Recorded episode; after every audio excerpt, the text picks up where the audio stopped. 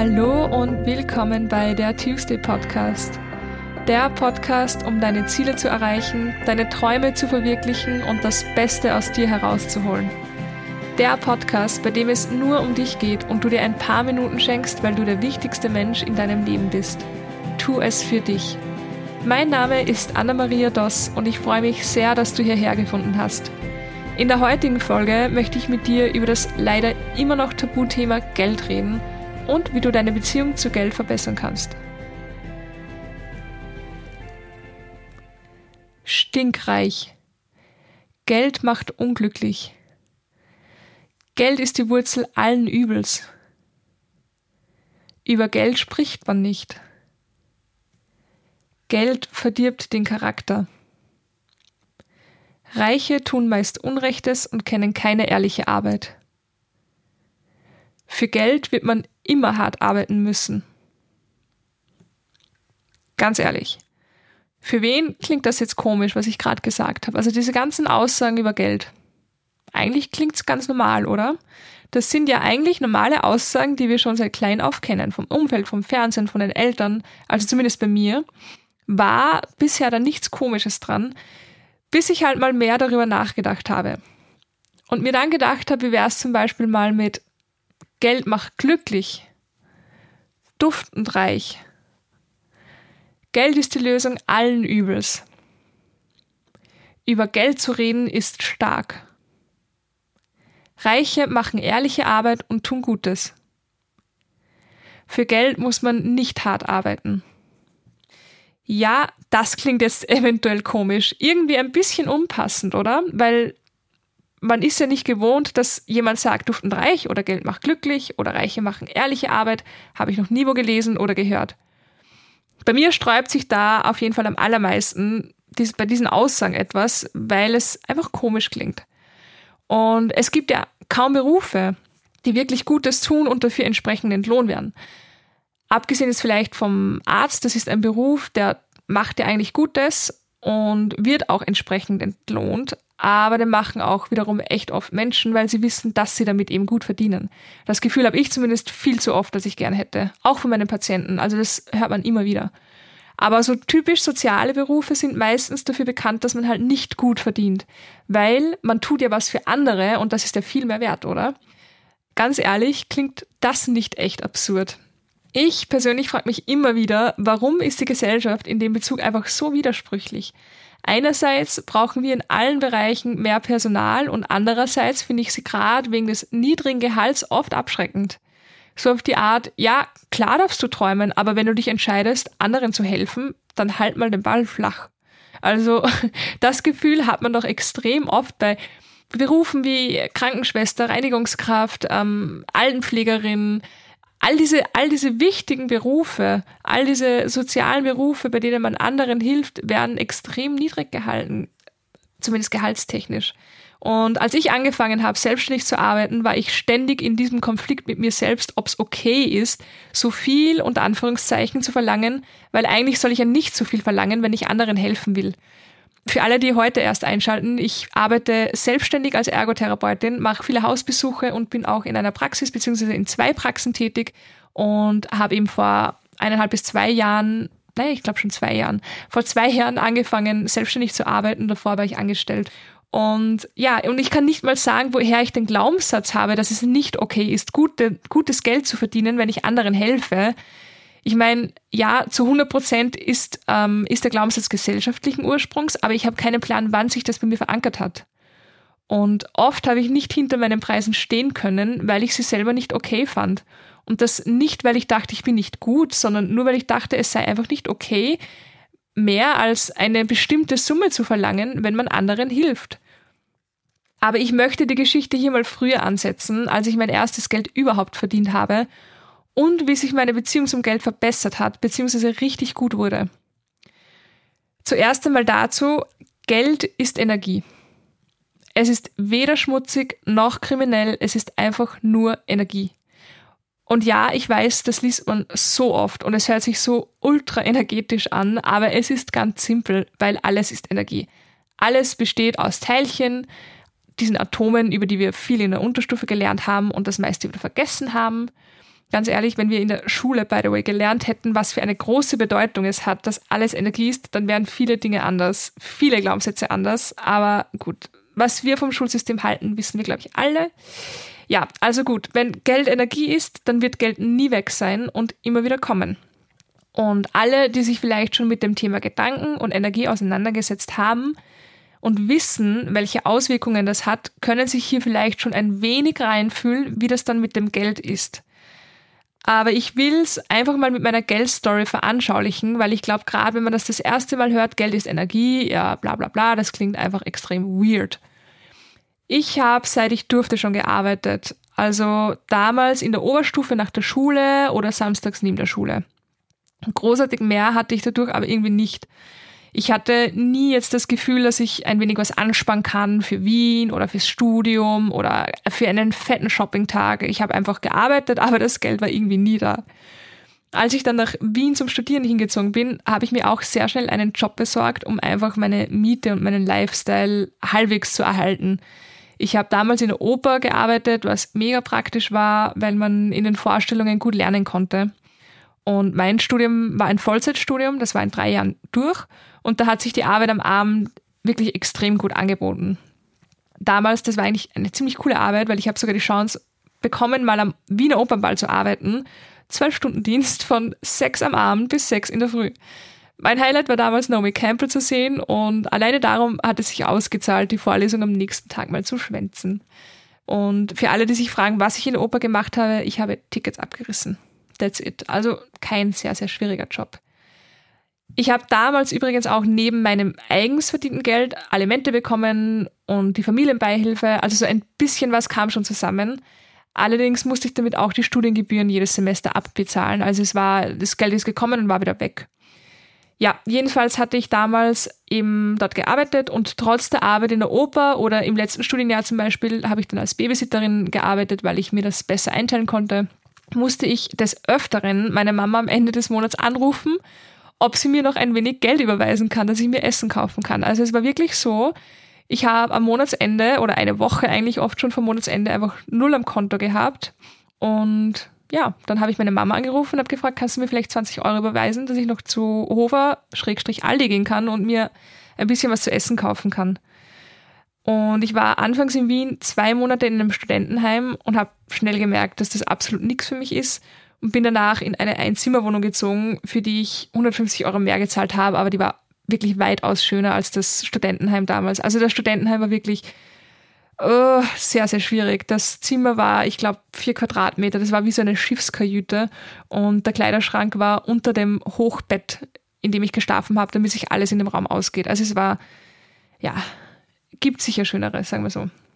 Naja, nachdem ich mit dem Studium fertig war, waren der Nebenjob als auch die Alimente weg. Also habe ich dann im Sommer nach dem Studium angefangen, in einem chinesischen Restaurant zu arbeiten und boom, das war richtig nice, weil wir gegen drei immer alle gemeinsam Fett gegessen haben und ich dort gelernt habe, mit Stäbchen zu essen. Also das war wieder eine Win-Situation, nach dem Studium zu arbeiten, vor allem in dem chinesischen Restaurant. Das war damals, also der Besitzer war ein Freund von meiner Mom ja, aber auch das Geld von dort war schnell wieder weg. Also Geld anzusparen oder auf der Seite zu haben, das kannte ich eigentlich nie.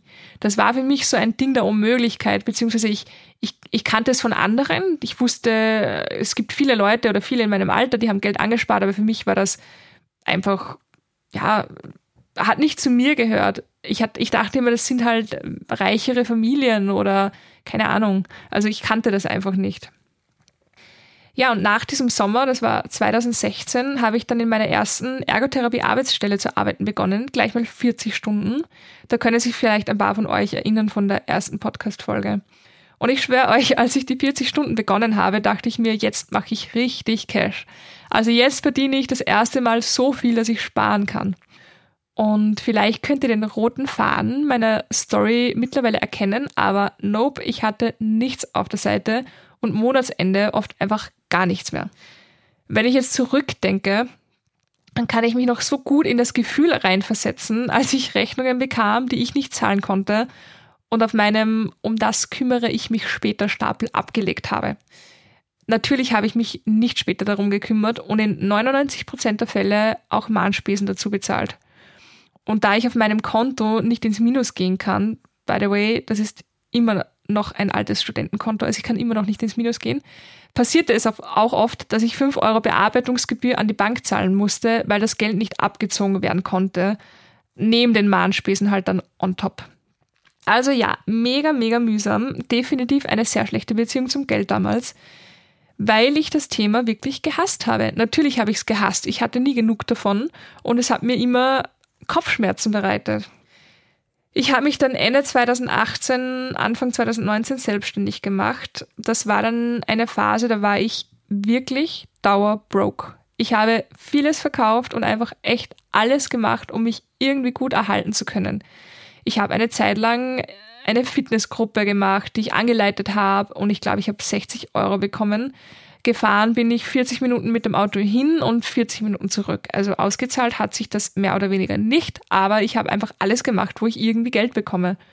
Teilweise habe ich sogar wegen Nebenjobs auf geringfügiger Basis gesucht, aber da war dann zum Glück der innere Antreiber in mir, groß genug, der gesagt hat, entweder du schaffst es jetzt ganz oder gar nicht. Also für das bin ich wirklich froh, weil ich glaube, wenn ich noch nebenbei 20 oder 15 Stunden gearbeitet hätte, dann, dann wäre ich nicht so committed gewesen für die vollständige Selbstständigkeit. Ja, und ganz ehrlich, auch als ich schon mehr Patienten dann hatte, war das Geld irgendwie nie da. Also echt oft hatte ich versucht, einen Überblick zu bekommen, wo das Geld eigentlich die ganze Zeit hinkommt. Aber ich kam echt nicht drauf. So blöd es klingt. Also ich habe so oft Revue passieren lassen den Monat, auf ein Bankkonto geschaut, aber ich weiß nicht, wie das Geld einfach immer so schnell weg war. Ich meine, ja klar, Selbstständigkeit ist halt teuer. Es ist einfach teuer. Das darf man nicht vergessen. Alleine die Sozialversicherung, die man zahlt. Und das waren auch erst die Anfänge damals. Aber dennoch, das Geld ist nie bei mir geblieben. Es ist einfach immer weg gewesen. Also würde ich ein negativer Magnet mit einem positiven Magnet sein, die sich einfach abstoßen. Und das hat mich so genervt, dass ich dann echt mal tiefer in das Thema reingegangen bin und habe das erste Mal eine Meditation über die Beziehung zum Geld gemacht. Und die Leute, die hat mir wirklich die Augen geöffnet. Die Meditation war damals von Laura Marlene Seiler und es ging darum, die Beziehung zum Geld herauszufinden und dann, wie ich es auch oft bei Ängsten oder Glaubenssätzen, also ist eigentlich eh alles das gleiche Thema, gerne mache und den Ursprung dessen zu finden. Leute, ich bin auf so viel draufgekommen, wirklich. Und da sage ich auch vorab, ich bin niemandem böse und gebe keinem die Schuld, weil Gefühle macht man sich nun mal selber. Und auch ich habe mir die Gefühle über Geld selber gemacht. Ich bin jedenfalls auf so viele Faktoren gekommen, die meine Beziehung zum Geld einfach richtig verkackt haben. Entschuldigung meine Ausdrucksweise, aber das trifft es einfach am besten. Zum Beispiel, und das war bei uns halt immer so, gab es nie die echten, unter Anführungszeichen, Converse, sondern eben die 14 Euro Hofe-Variante oder Aldi-Variante. Es gab auch nie die echten Schulmäuse, falls die wer kennt, sondern eben die Copycat-Mäuse.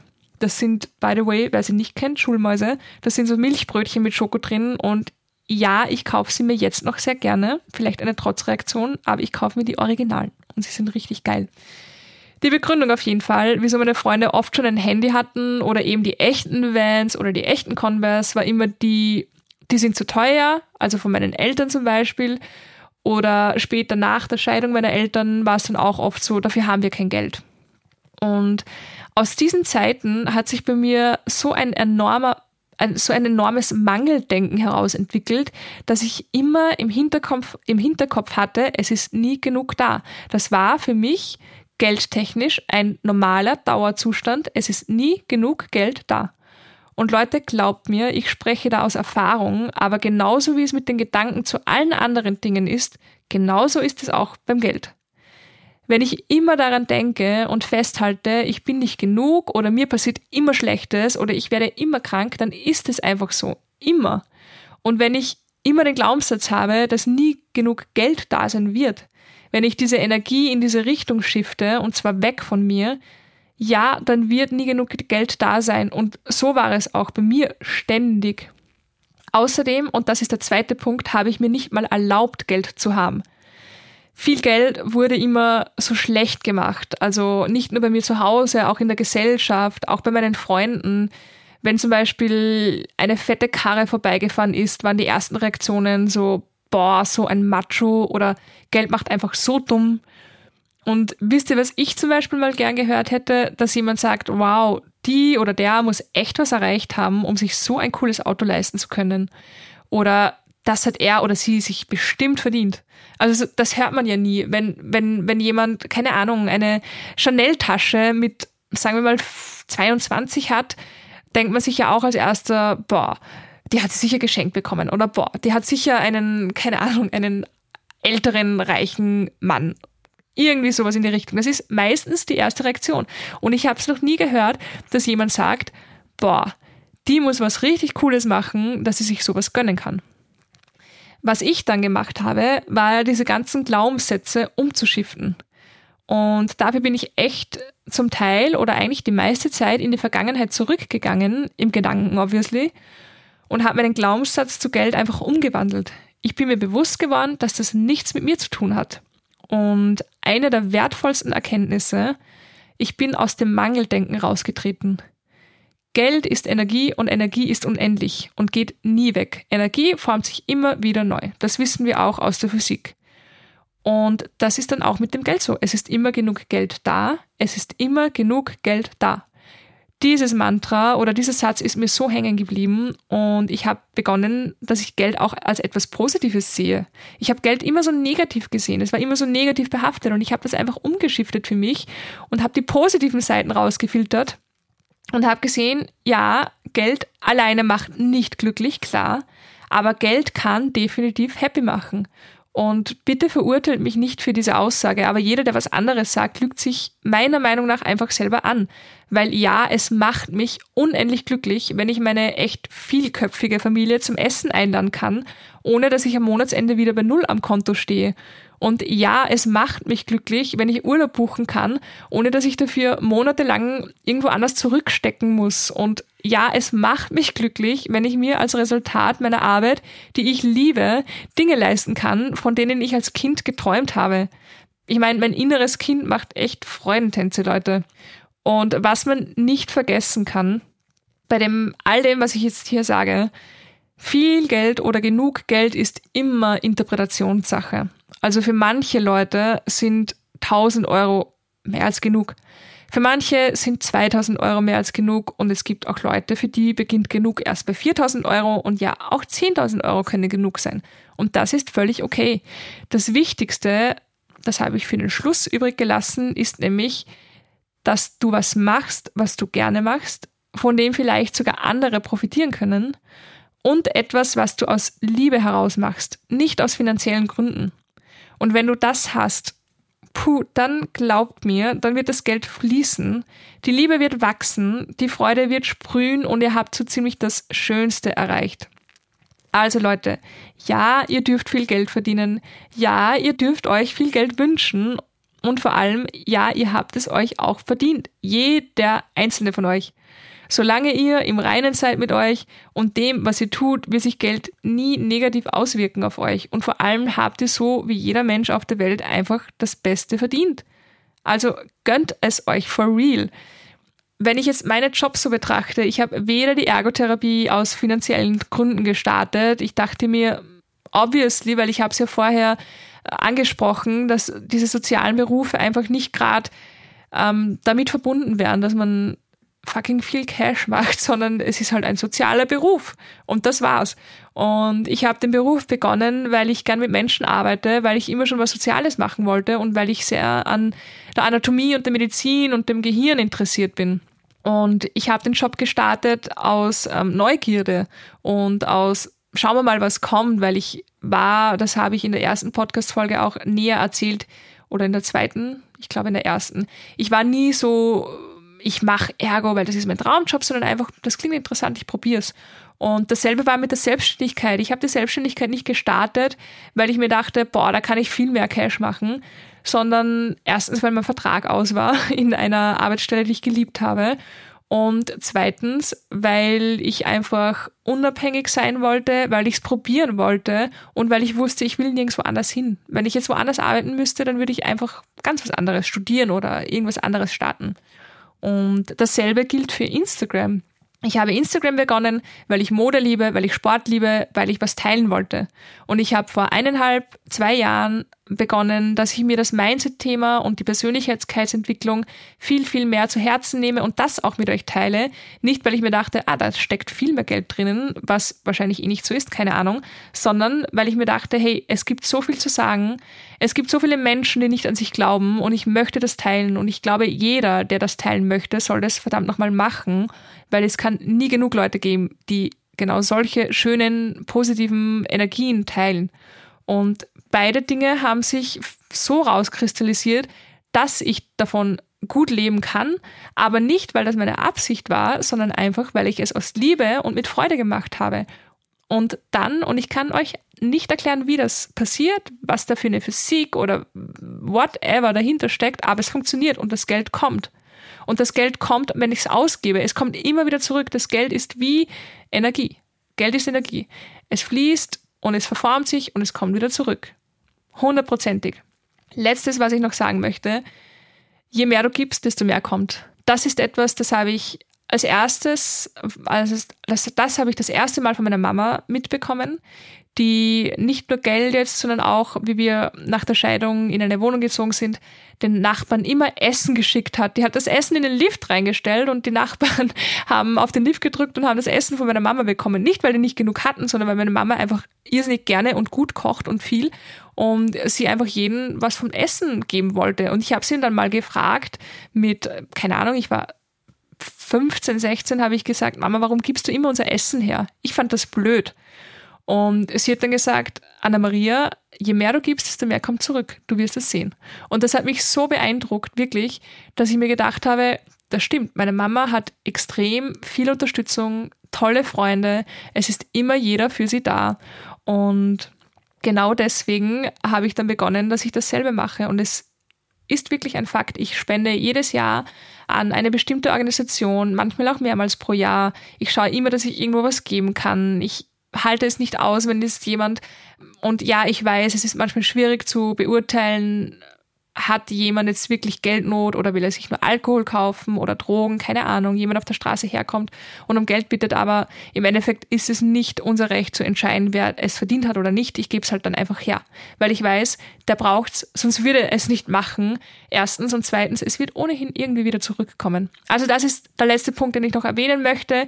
Ich hoffe, ihr habt euch was mitgenommen. Ich hoffe, ihr könnt euer Money Mindset verbessern, so wie ich, so wie ich es konnte. Und ja, ich bin mega, mega gespannt, was ihr zu dieser Folge zu sagen habt. Schreibt mir gerne auf Instagram, auf Pineapples and Wine oder kommentiert unter meinem Post oder schreibt mir in die Kommentare. Ich freue mich auf jeden Fall wie immer über jeden Austausch und ich wünsche euch jetzt einen wunderschönen Tag. Bis zum nächsten Mal, eure Anna.